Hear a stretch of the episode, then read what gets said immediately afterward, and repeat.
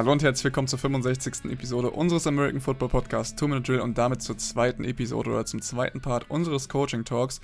Luca und ich haben ja schon in der letzten Woche quasi die Coaching Änderungen und die Änderungen in den Coaching-Staffs oder in den Coaching, Head-Coaching-Positionen der NFL besprochen. Heute wollen wir da weiter drüber sprechen, denn heute geht es weiter mit den nächsten vier von neun, die wir besprochen haben. Wir steigen ein mit den Chicago Bears. Bevor wir das tun, gibt es mal einen kleinen Rückblick auf das, was in der letzten Woche passiert ist, damit ihr natürlich nochmal das quasi als Vorlauf ein bisschen kriegt, was äh, ihr vielleicht schon vergessen habt. Von da wünsche ich euch damit viel Spaß und wir hören uns dann gleich in der Folge.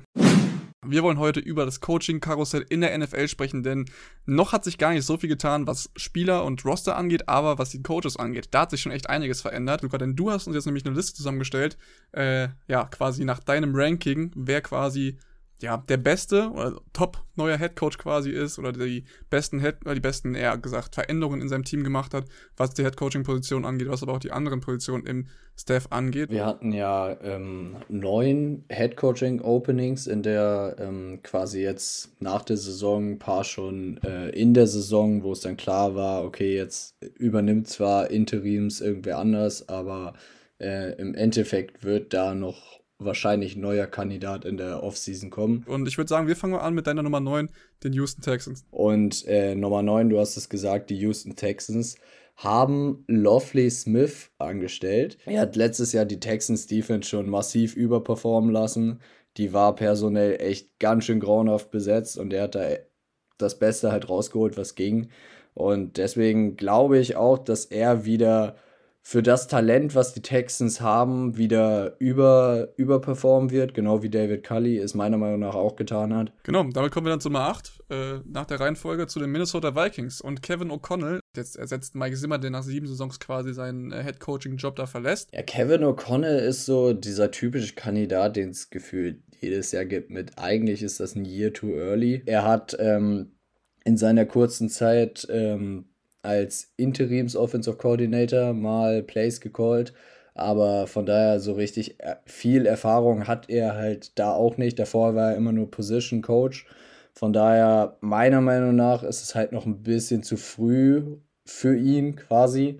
Aber er hat auch schon ein paar Jahre NFL-Erfahrung, sonst kriegst du halt so einen Job auch nicht. Jemand, der auf jeden Fall Plays gecallt hat, und das nämlich in New England, ist der nächste Head Coach, der von den Las Vegas Raiders übernommen wurde.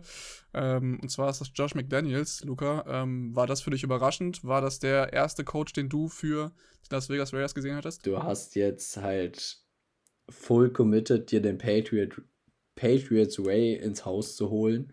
Und ob das jetzt so der Plan ist, weiß ich halt nicht, weil man hat ja gesehen, dass es außerhalb von New England noch nirgendwo so wirklich geklappt hat. Ich glaube, dass McDaniels schon ähm, ein paar gute Elemente, vor allen Dingen, er wird, glaube ich, einen guten Einfluss auf äh, Jacobs haben. Der wird, glaube ich, eine ziemlich gute Saison haben, weil unter McDaniels ist das ähm, Running Game auch immer ziemlich gut gewesen, weil er auch einfach diese Adaptability hat, um aus den Spielern quasi das Beste rauszuholen und sein Scheme so ein bisschen zu den Spielern anzupassen. Ich würde sagen, wir kommen zu einem weiteren Team, äh, die ja äh, jetzt einen neuen Head Coach haben, oh Wunder, ähm, die aber auch einen äh, Head Coach vorhat mit Vic Fangio, der auch sehr defensiv orientiert gewesen ist ähm, und jetzt einen offensiven Head Coach bekommen, genauso wie Josh Daniels das war. Und zwar kriegen die Nathaniel Hackett, oder eher gesagt den Quarterback Coach, von den Green Bay Packers. Die Broncos gehen einfach wirklich alles dafür zu tun, um Aaron Rodgers in ihr Gebäude zu kriegen, sage ich mal.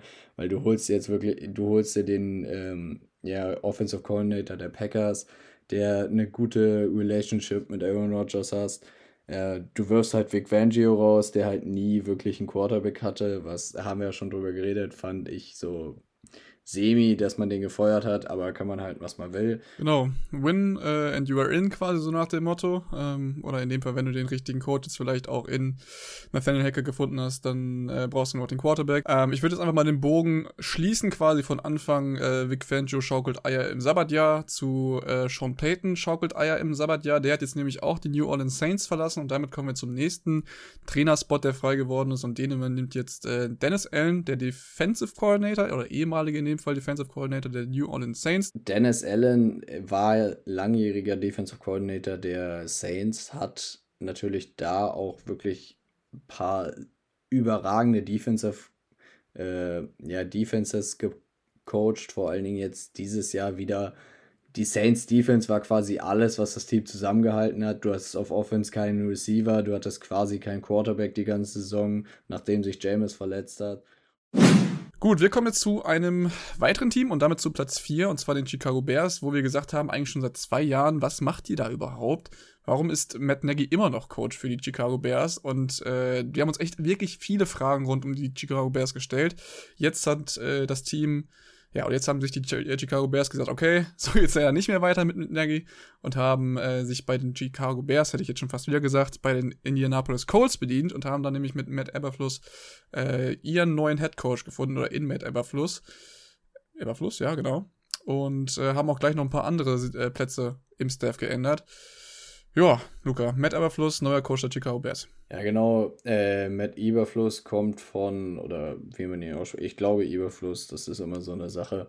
Ähm, kommt von den Colts, hast, du hast es gesagt, er war da Defensive Coordinator, hat ähm, die Colts Defense ist ja seit Jahren extrem gut, genauso wie die Saints Defense ist so quasi eins von den Teams, wo einfach das mit der Offense nicht so richtig gepasst hat, aber die Defense sie quasi immer in äh, Contention gehalten hat. Und ähm, der übernimmt jetzt, was an sich finde ich den Move ziemlich gut. Ich mag äh, Eberfluss als Coach. Ich finde, äh, ich glaube, dass der auch sehr erfolgreich sein wird. Was mich so ein bisschen gestört hat, ich hätte mir gewünscht, dass sie halt einen Offensive-Minded Head Coach sich holen, der dann quasi äh, mit Justin Fields worken kann, weil du hast jetzt Justin Fields in Year 2 oder ähm, im zweiten Jahr halt und du musst ihn ja irgendwie developen, weil egal was, Eberfluss kann die beste Defense der Welt coachen, wenn, Jack, äh, wenn quasi ähm, Justin Fields floppt, dann wird wahrscheinlich auch ähm, Matt Eberfluss irgendwann aus dem Amt fliegen. Und das haben sie jetzt gemacht, nämlich indem sie Luke Getzi als äh, Offensive Coordinator geholt haben. Das ist der ähm, Quarterback-Coach der Packers gewesen der letzten drei Jahre und dann auch noch der Pass-Game-Coordinator.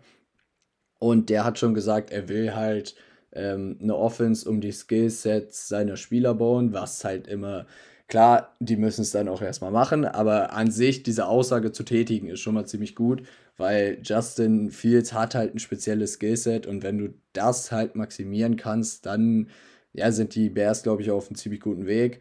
Und ähm, Getzi hat halt auch gesagt in dem Interview, ähm, dass das Play quasi auf dem Papier so gut aussehen kann, wie, wie man möchte. Wenn der Spieler genau nicht das Skillset dafür hat, um das umzusetzen, ist halt ein Scheißplay. Von daher ähm, bin ich da quasi guter Dinge, dass die Bears das auf die Reihe kriegen.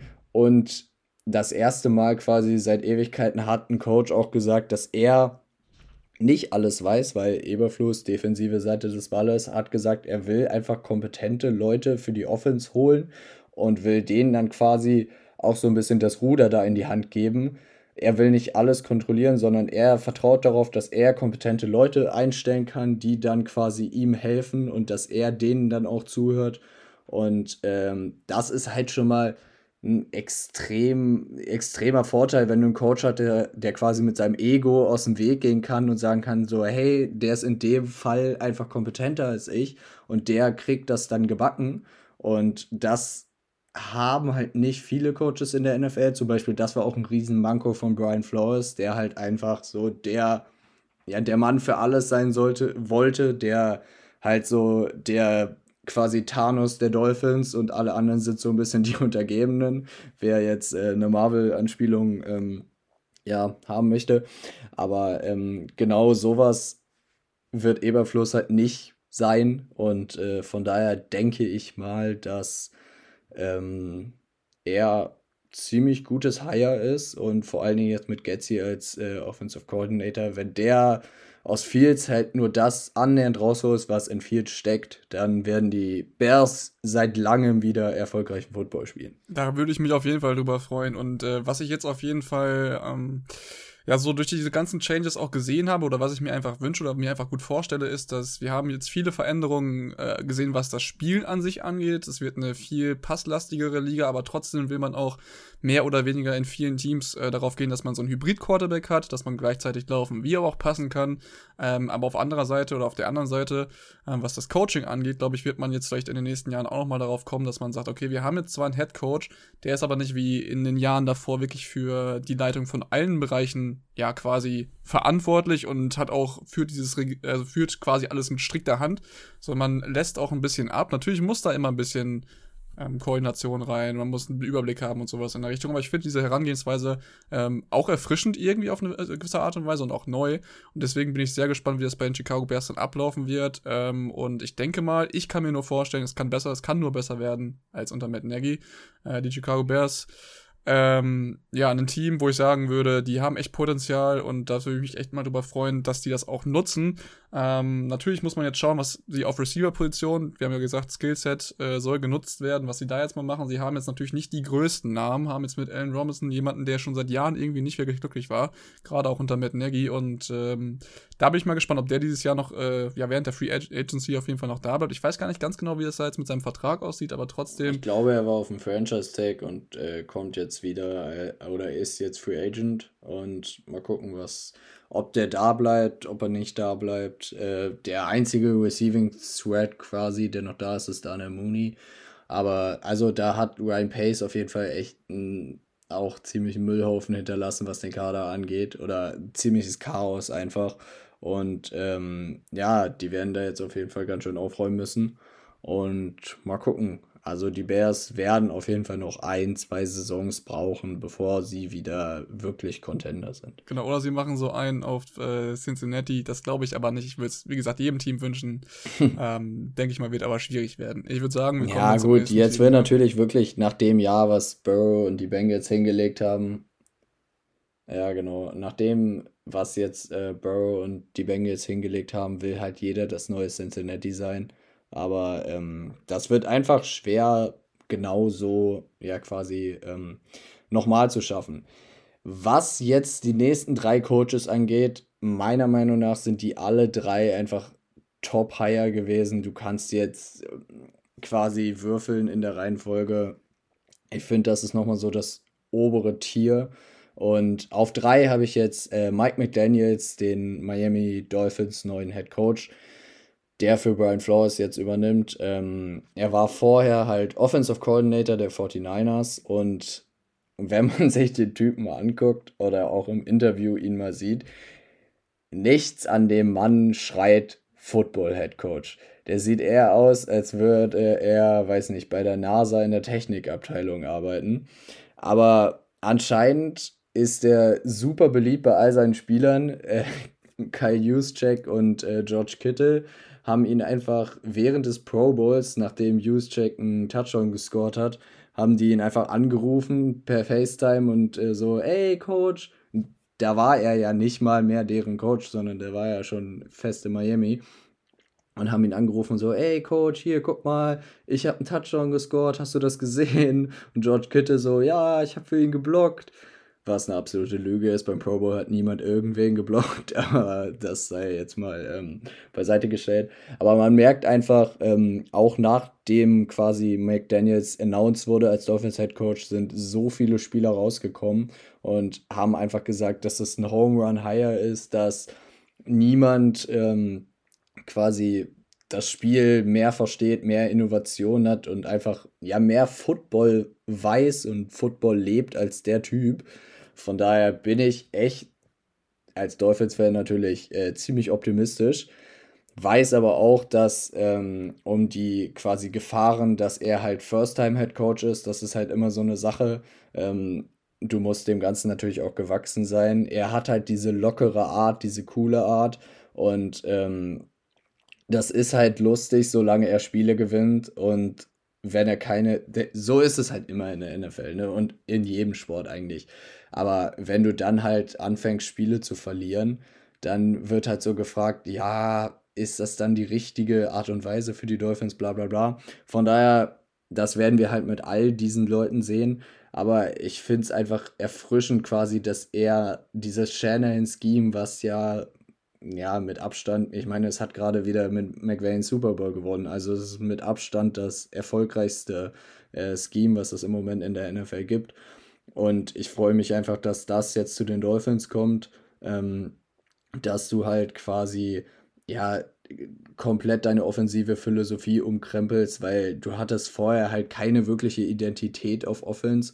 Und McDaniels hat gesagt, seine größte Stärke ist halt äh, Adaptability, also die Anpassung von seinen äh, Plays, von seinem Playbook an das Skillset der Spieler.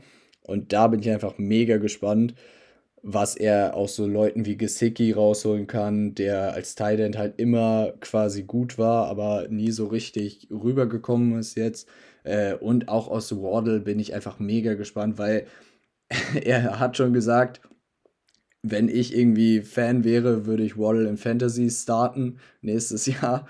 Und hat auch schon, ähm, die haben ihm so eine Frage gestellt, ja, welchen Spieler bist du am meisten quasi außerhalb von Tour jetzt exciting, dass du ihn coachen darfst und aus wem meinst du, dass du am meisten rausholen? Und dann hat Mike Daniel schon unterbrochen und meinte so, Waddle, Waddle all the way. Von daher mal gucken, was, äh, ja, was er so aus Waddle rauskriegt, weil ähm, ich glaube, das wird einfach mega geil. Und er hat auch einfach einen mega guten Coaching-Staff zusammengestellt. Jetzt hat ein ähm, Matt Applebaum, äh, Boston College Offensive Line Coach, hatte die zweitbeste Unit, äh, Offensive Line Unit in, im College Football. Und wer Miamis Offensive Line letztes Jahr gesehen hat, äh, das war definitiv nötig. Und du hast aber halt jetzt auch ähm, Pat Surtain, der langjähriger Dolphins Corner und Vater von äh, Broncos Cornerback äh, Patrick Surtain II ähm, hast du als äh, jetzt DB-Coach wiedergeholt und Wes Waker, der langjähriger Dolphins äh, war und jetzt auch Wide Receiver Coach ähm, im Game die ganze Zeit war. Von daher hast du halt Dolphins Legenden geholt, die einfach alle jetzt quasi ihre gleichen Positionen. Also Wes Waker war vorher auch Wide Receiver Coach und kommt jetzt als Wide Receiver Coach nur um für McDaniels zu coachen. Das finde ich ist immer schon so eine äh, ja quasi ähm, ist ein gutes eine Zeichen, Auszeichnung, ja, ja, genau, eine Auszeichnung dafür, wie gut du als Coach bist, wenn du Leute überzeugen kannst, quasi für den gleichen Job irgendwo anders herzuziehen. Von daher ähm, bin ich gespannt, was McDaniel so für die Dolphins bringen kann. Und ich bin einfach schon echt ziemlich, ziemlich äh, ja, excited für die nächste Saison, was da so kommen wird wollte ich bei dem Ganzen da auch mal gar nicht unterbrechen. Äh, ich glaube, ihr merkt, wie excited Luca bei dem Ganzen ist. Und äh, ich glaube, Mike McDaniels ist, oder Mike McDaniel in dem Fall ist ein sehr guter Fit und bringt auf jeden Fall gerade durch seine Authentizität, Authentizität, Authentizität, na, ihr wisst, was ich meine ja, das Wort ist schwierig, Authentizität, ja. Ja, ne, genau. Das ist auf jeden Fall äh, sein, eine Sache, die man ihm definitiv nicht abschreiben kann. Und sein Charisma auf jeden Fall äh, was mit und ich bin sehr gespannt und ich denke mal, damit haben sie auf jeden Fall einen sehr, sehr guten Coach gefunden und ob er sich gerade auch einreiht in dieses Trio oder zu diesem Trio jetzt mittlerweile, was dann ja ein Quartett wäre, äh, aus Kyle Shanahan, Mike, Mike McVay, Sean McVay und Matt LeFleur äh, einreiht, ähm, wird sich zeigen quasi. Ich meine, dieses Jahr waren die 49ers ja auch wieder im äh, ja, AFC, NFC Championship Game. Ähm, das sollte auf jeden Fall auch der Anspruch fürs nächste Jahr sein. Ob das jetzt mit Jimmy G ist oder ob es mit Trey Lance ist, das äh, wird sich zeigen. Ich bin da immer noch für Trey Lance, aber letztendlich, ähm, ja, wird uns das die neue Saison zeigen. Ähm, Luca ist hyped, ich bin auf jeden Fall auch hyped. Und ich würde sagen, wer auch hyped sein kann über seinen neuen Trainer, ist jetzt Jacksonville. Denn die Jacksonville Jaguars haben jetzt nämlich, äh, nachdem sie Urban Meyer rausgeworfen haben ähm, und quasi Daryl Bevel als Interims-Headcoach eingestellt hatten, Doug Peterson äh, von den Philadelphia Eagles geheiert als ihren neuen Head Coach. Der war nämlich vorher Head Coach bei den Philadelphia Eagles, hat 2018 den Super Bowl gewonnen, noch mit Nick Foles, der da auch nochmal interimsmäßig eingesprungen ist und dann einfach den Super Bowl gegen die Patriots geholt hat. Äh, das war auch eine super, super nice Story. Ähm, bei Doug Peterson allgemein hat man gesehen, dass er sehr gut mit Quarterbacks kann und dass er eine sehr gute Offense äh, auch coachen kann tatsächlich oder dass die Offense an sich unter ihm sehr gut lief. Ähm, hat Carson Wentz sehr gut in, inszeniert, der dann in ja, Indianapolis nicht so gut aufgegangen ist, wo man ja auch mittlerweile nicht ganz genau weiß, was mit dem jetzt so abgeht oder was, was wir mit ihm planen. Aber worauf ich auf jeden Fall sehr gespannt bin, ist die Kombination aus Carson Wentz und aber auch Trevor Lawrence, denn äh, was er aus Carson Wentz rausgeholt hat und auch Nick Foles kann natürlich da jetzt auch mit äh, Trevor Lawrence stattfinden und ich glaube, so einen braucht auch Trevor Lawrence, äh, damit er jetzt mal richtig durchstarten kann nach seiner, man will ja schon fast sagen, ein bisschen Flop-Rookie-Season, nachdem man gedacht hat, der Mann wird auch einfach in der NFL äh, alles zerstören. Ja, Luca, ich habe jetzt echt schon einiges gesagt, aber Doug Peterson, guter Fit für Jacksonville. Ich glaube, da gibt es keinen kein, kein Punkt dran vorbei, oder? Ja, ist auf jeden Fall ein ähm, mega guter Fit. Ähm, noch eine witzige Anekdote zu Daryl Bevel, der jetzt Interims Head Coach war. Der ist jetzt auch bei den Dolphins, nämlich als Quarterback Coach. Und äh, das ist einfach, ja, auch zeigt wieder, dass Mike McDaniel halt äh, so erfahrene Leute auch dazu kriegt, so kleine Positionen wie Quarterback Coach quasi zu übernehmen. Aber ähm, weg von den Dolphins. Nein, äh, Doug Peterson ist, glaube ich, ein ziemlich, ziemlich guter ja, Fang für Jacksonville, weil ähm, der weiß, was es braucht, um einen Super Bowl zu gewinnen. Er hat ihn gewonnen. Das ist immer wichtig quasi. Er ist, er ist ein sehr erfahrener Head Coach. Hatte so ein paar, ja, ich sag mal, seltsame Umstände, wie er da rausgegangen ist bei den Eagles, wo er offensichtlich das Game geschmissen hat gegen die Giants ähm, und nee, war es gegen war es gegen die Giants? Ich weiß nicht mehr. Entweder sind die Giants nicht in die Playoffs gekommen wegen dem, weil er hat auf jeden Fall ein Game geschmissen und irgendein Team aus der Division ist deswegen nicht in die Playoffs gekommen, die mit damals in der AFC äh, NF, meine Fresse, jetzt geht's hier aber los. In der NFC East damals mit 5 und 9 oder so in die Playoffs gerückt wären, glaube ich, was auch grauenhaft gewesen wäre. Aber ähm, wie gesagt, sein Abgang aus Philly war auf jeden Fall so ein bisschen seltsam. Ähm, vor allen Dingen, weil er halt äh, zwei Jahre davor den Super Bowl mit ihm gewonnen hatte. Wenn man ihn dann so verabschiedet, quasi, ist äh, schon ein bisschen komisch. Aber ich glaube, nichtsdestotrotz wird er jetzt äh, für die Jaguars wieder sein altes Gesicht aufziehen, quasi wird Trevor Lawrence entwickeln, was er halt am besten kann, einfach äh, als Quarterback-Guru quasi. Und ich glaube, Trevor Lawrence ist ziemlich pumped darüber, weil der hatte jetzt mit Urban Meyer wirklich den schlechtesten Start, den du, glaube ich, irgendwie in deiner NFL-Karriere haben kannst. Und ähm, er muss jetzt auf jeden Fall äh, liefern, auf jeden Fall diese Saison. Da kommt auch so ein gewisser Druck natürlich mit. Aber ich denke mal, Peterson wird auf jeden Fall eine gute Verstärkung für die Jaguars. Was mich halt immer noch wundert, dass Chris Bar Bark, ich weiß nicht, wie man das ausspricht, B-A-A-L-K-E, Bark, glaube ich, äh, dass er immer noch im Amt ist, weil ähm, ja, der hat wirklich über die letzten Jahre als GM der Jaguars nicht so viel Gutes geleistet, bin ich ehrlich. Gut, er hat Trevor Lawrence gepickt, aber das war halt idiotensicher. Ähm, aber sonst haben die Jaguars halt aus ihren Draftpicks und äh, Free Agency und generell das Roster halt nicht so das Maximale rausgeholt, was so ging. Von daher, ähm, ja, frage ich mich wirklich, warum? Weil sie hatten erst Byron Leftwich, den Offensive Coordinator der ähm, Buccaneers auf dem Zettel, wollten den verpflichten. Quasi war es schon so weit, dass sie einen Vertrag ausgehandelt haben und dann hat er einen Rückzieher gemacht, weil der halt nicht mit Bark arbeiten wollte, äh, was auch irgendwo verständlich ist. Aber es ist einfach nur seltsam, weil der hat wirklich nicht das Resümee, dass ähm, er jetzt unbedingt da bleiben sollte. Deswegen, da verstehen die Jacksonville-Fans halt nicht so wirklich ihren Owner, wie es halt schon öfter mal so war. Aber ich denke, Doug Peterson ähm, an sich ist erstmal ein gutes Hire und man wird sich gucken, wie das Kadermanagement da der Jaguars so quasi sich da rumbaut. Ja, der Owner hat auch gesagt, er hofft auf eine Wiederholung quasi des Super Bowls. Ähm, vor einigen Jahren hätte es ja schon fast geklappt mit Black Bortles, wie auch immer das funktioniert hat. Ich glaube, das war der überraschendste Playoff-Run, den ein Team jemals hingelegt hat, so gefühlt. Äh, zumindest an das, was ich mich erinnern kann. Ähm, um nochmal kurz. Vor allem, es war halt davor scheiße und es war danach halt auch wieder scheiße. Deswegen, deswegen war es ja auch so überraschend. Es kam so ja. aus dem Nichts. Ja, deswegen war es so überraschend. Ja. Ähm, natürlich hat man jetzt auch noch äh, neben Trevor Lawrence im letzten Draft Travis Etienne in der am Ende der ersten Runde geholt. Der hat sich dann verletzt, äh, wo man sich auch gefragt hat, hey, was soll das eigentlich? Man hat doch eigentlich James Robinson. Vielleicht wird das nochmal ein gutes Tandem, die dann auch nochmal, ähm, ja, Trevor Lawrence da irgendwie entlasten können. Ich glaube, das ist eine Frage, die auch wieder die Zukunft bringt. Oder er beantwortet in dem Fall. Ich hoffe einfach, dass die Jacksonville Jaguars da irgendwie jetzt was äh, mit Doug Peterson geholt haben, dass die meinetwegen auch wieder ein bisschen von unten rauskommen. Ich würde es ihnen auf jeden Fall gönnen.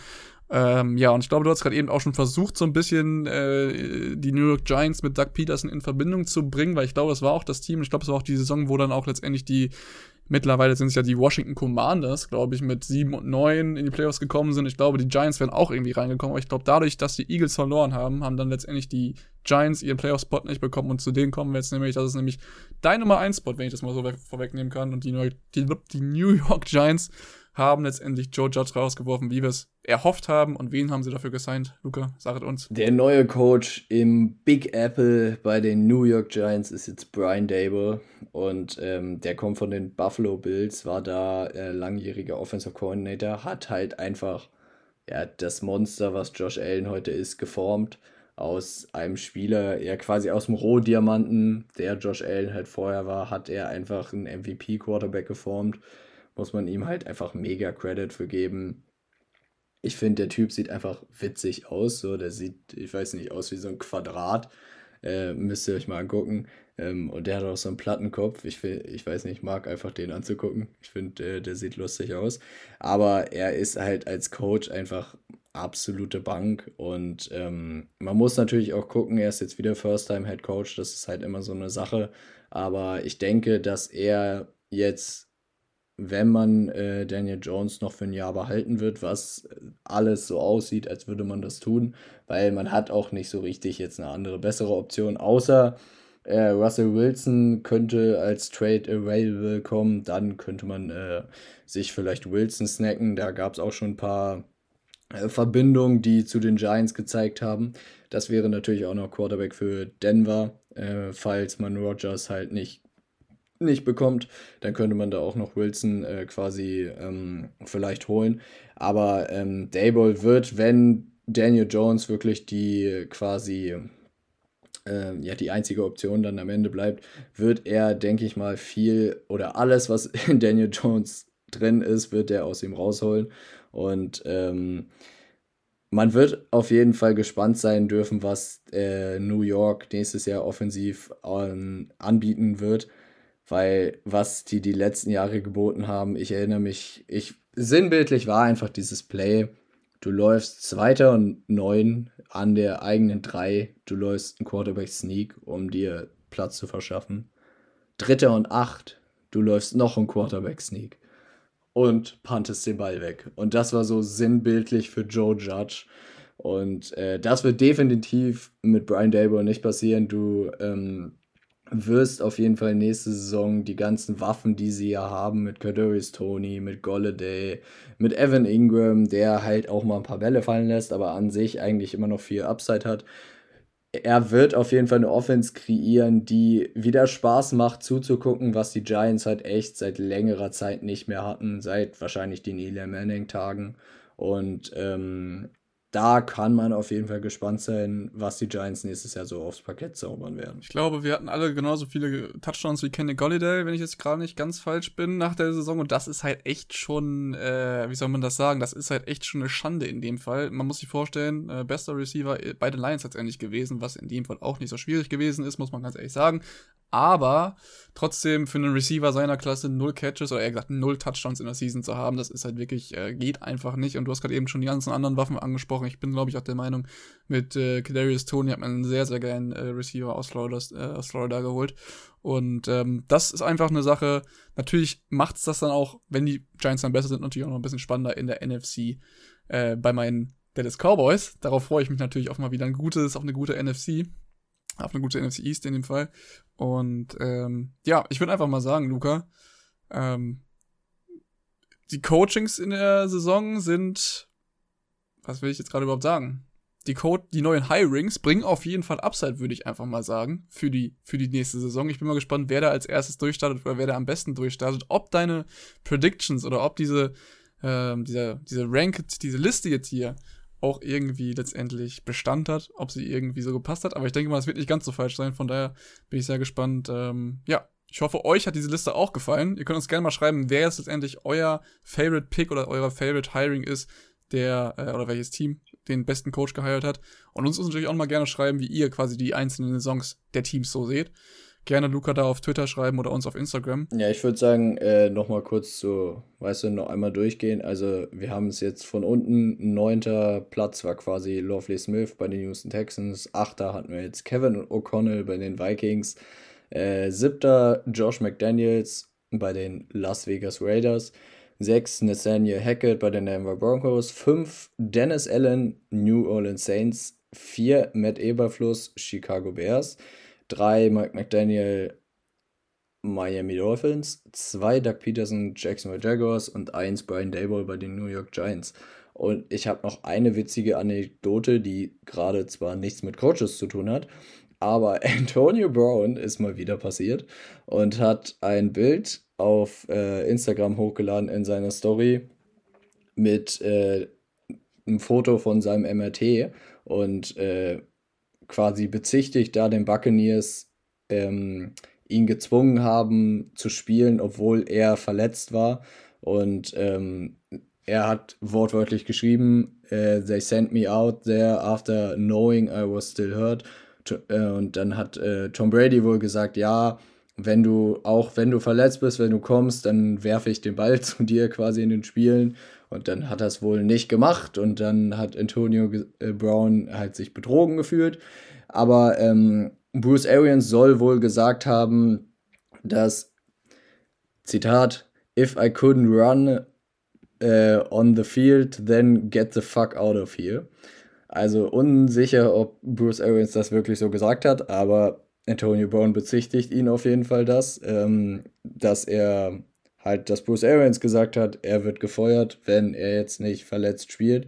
Von daher bin ich mal gespannt, was da so dran ist. Da wird es wahrscheinlich auch nochmal ein Statement der Buccaneers geben, die einfach sagen, nein, nicht so passiert. Wer am Ende recht hat, wird wahrscheinlich nie geklärt. Aber es ist immer ganz spannend zu sehen, was so mit Antonio Brown passiert, weil es ist auch immer schwer da zu sagen, wer halt wirklich recht hat, aber wenn er halt schon sein MRT-Bild postet, was wahrscheinlich dann irgendwo was dran ist, dann äh, bin ich echt gespannt, was da so geht. Antonio Brown, The Never Ending Story. Ich glaube, das wäre äh, der Titel, den man der ganzen Folge geben müsste an sich, wenn sich das Ganze hier um Antonio Brown hätte gedreht hat, also wenn sich das alles um Antonio Brown hätte gedreht. Aber ich glaube, es wird um die Quarterbacks sich handeln äh, und das wird auch, glaube ich, der Titel werden.